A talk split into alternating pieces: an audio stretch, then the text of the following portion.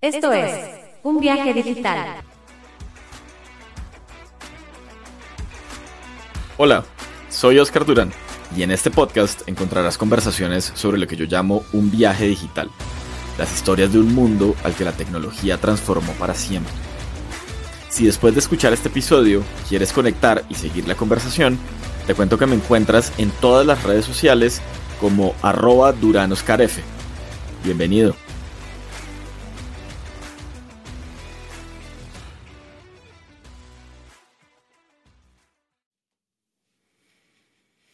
Hace un par de meses, en un viaje que hice para dictar un curso sobre pensamiento ágil en una universidad de Colombia, tuve la oportunidad de conversar con una buena amiga que para mí es de las mejores storytellers del país.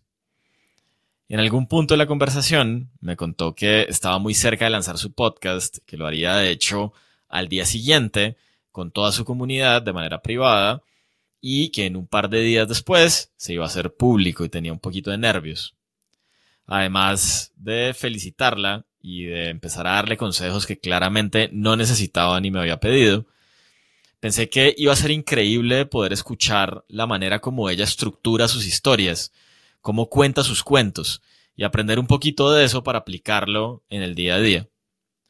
También pensé en la importancia de contar historias para los que hacemos productos digitales y para los que creamos en general y a la vez lo subvalorada que está esta habilidad en esta misma población de product managers, product designers, product marketers, etcétera, etcétera.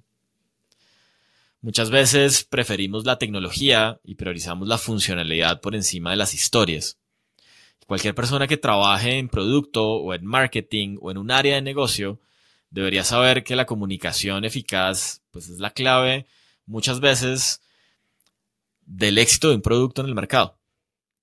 Y ahí nos puede saltar una pregunta y es, ¿cómo diseñamos mensajes que conecten con la funcionalidad de nuestro producto, pero que a la vez conecten con una historia que haga sentido para nuestros clientes potenciales o para nuestras audiencias?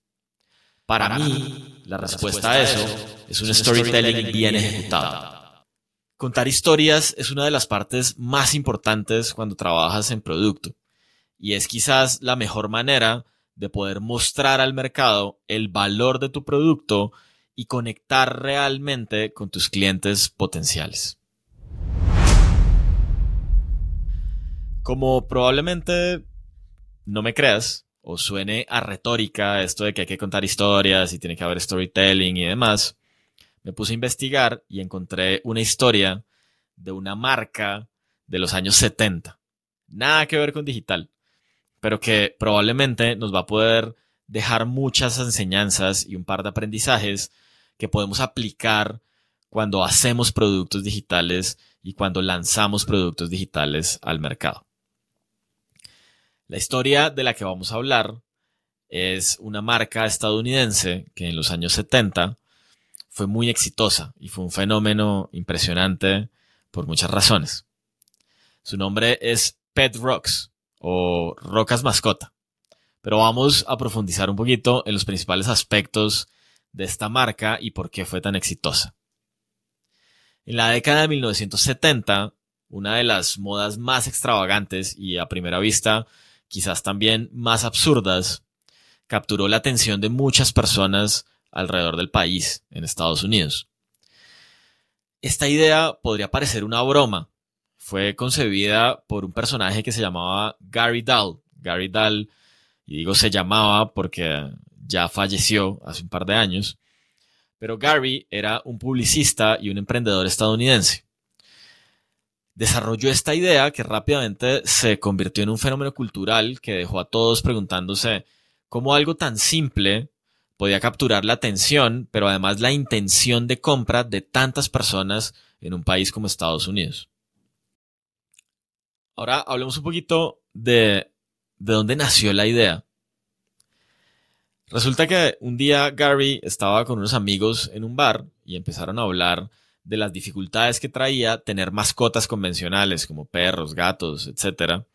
Y todo lo que incurría y todo lo que involucraba alrededor del cuidado de una mascota estaban un poquito cansados de las travesuras de sus mascotas y empezaron a bromear diciendo que la mascota ideal sería algo que no necesitara alimentación, ni paseos, ni cuidados especiales. Y ahí nació la idea de las rocas mascotas. Gary no se quedó simplemente en esa conversación de bar con sus amigos y se propuso llevar la idea a la realidad y crear un producto que pudiera venderse y solucionar ese problema.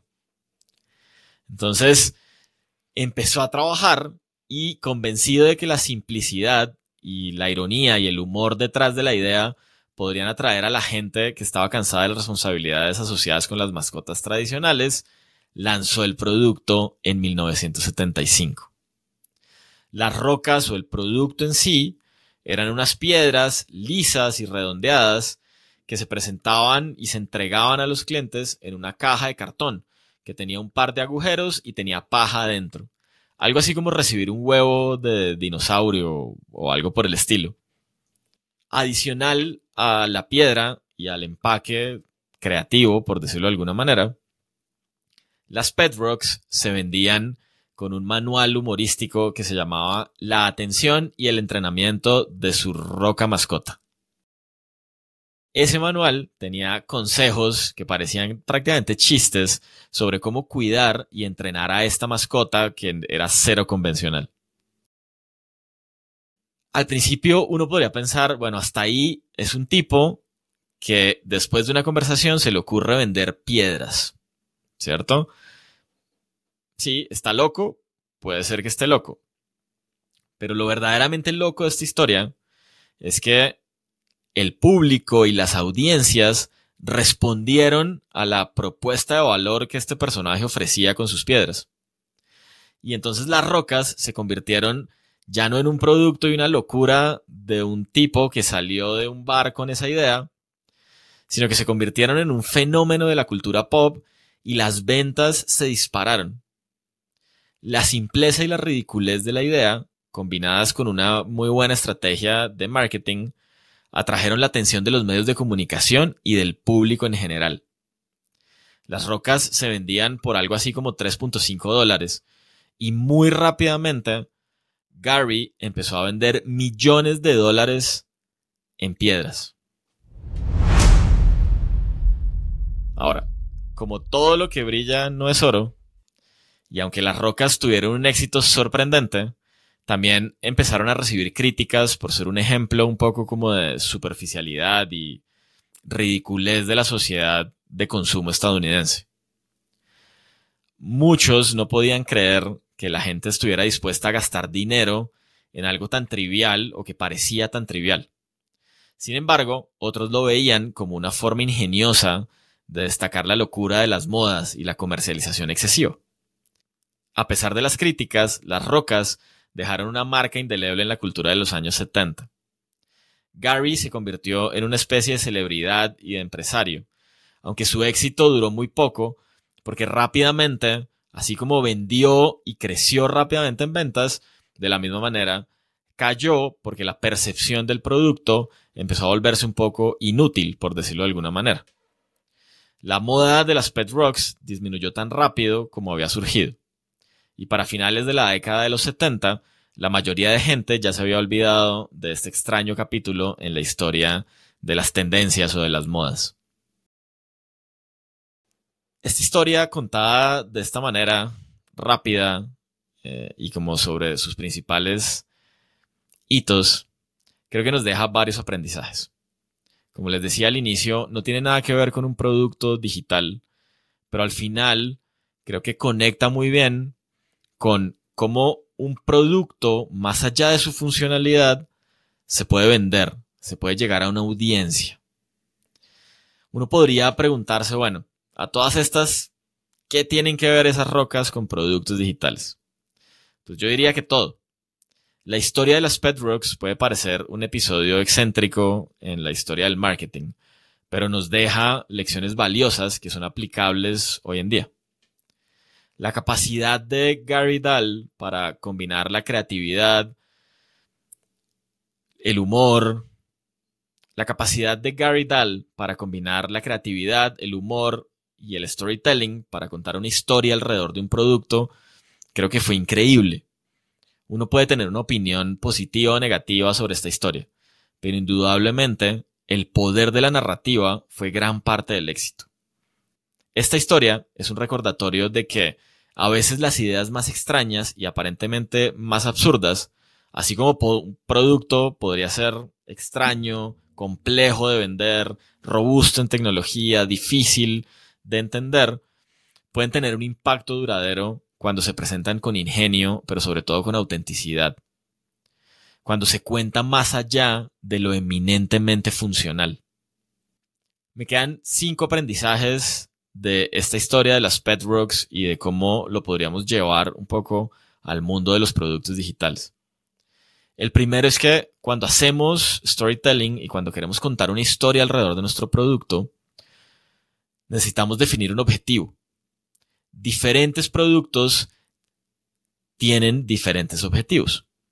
Si tú fueras un vendedor de accesorios de tecnología online, el objetivo podría ser una venta inmediata. Pero si eres consultor, podría ser reservar una consulta. Pero si eres vendedor de automóviles, podría ser que tu cliente desee explorar diferentes modelos y a partir de eso agende una cita contigo para concretar la venta.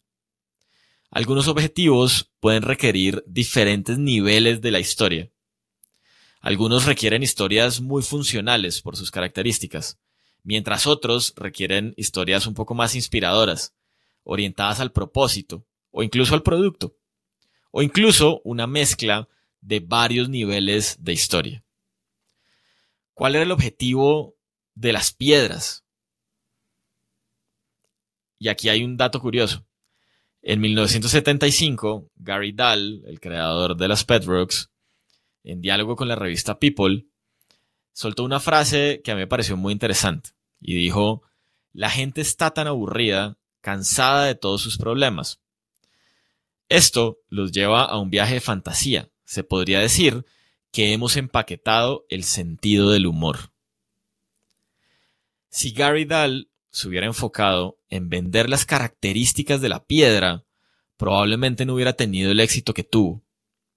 Su objetivo entonces no era vender una piedra, era vender lo que esa piedra podría generar en unas audiencias y en unos públicos objetivos, que él lo definió como empaquetar el sentido del humor. Un segundo aprendizaje que nos podría quedar de esta historia es la necesidad casi que imperativa de conocer muy bien a nuestras audiencias. Si no entiendes bien a tu público objetivo, te estás preparando para una caída libre, pero sin paracaídas.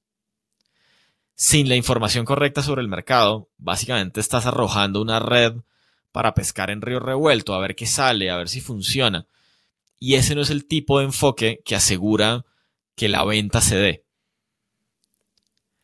Entonces, reserva tiempo para hablar con tus clientes. Puede ser por teléfono, de manera virtual, ojalá de manera presencial.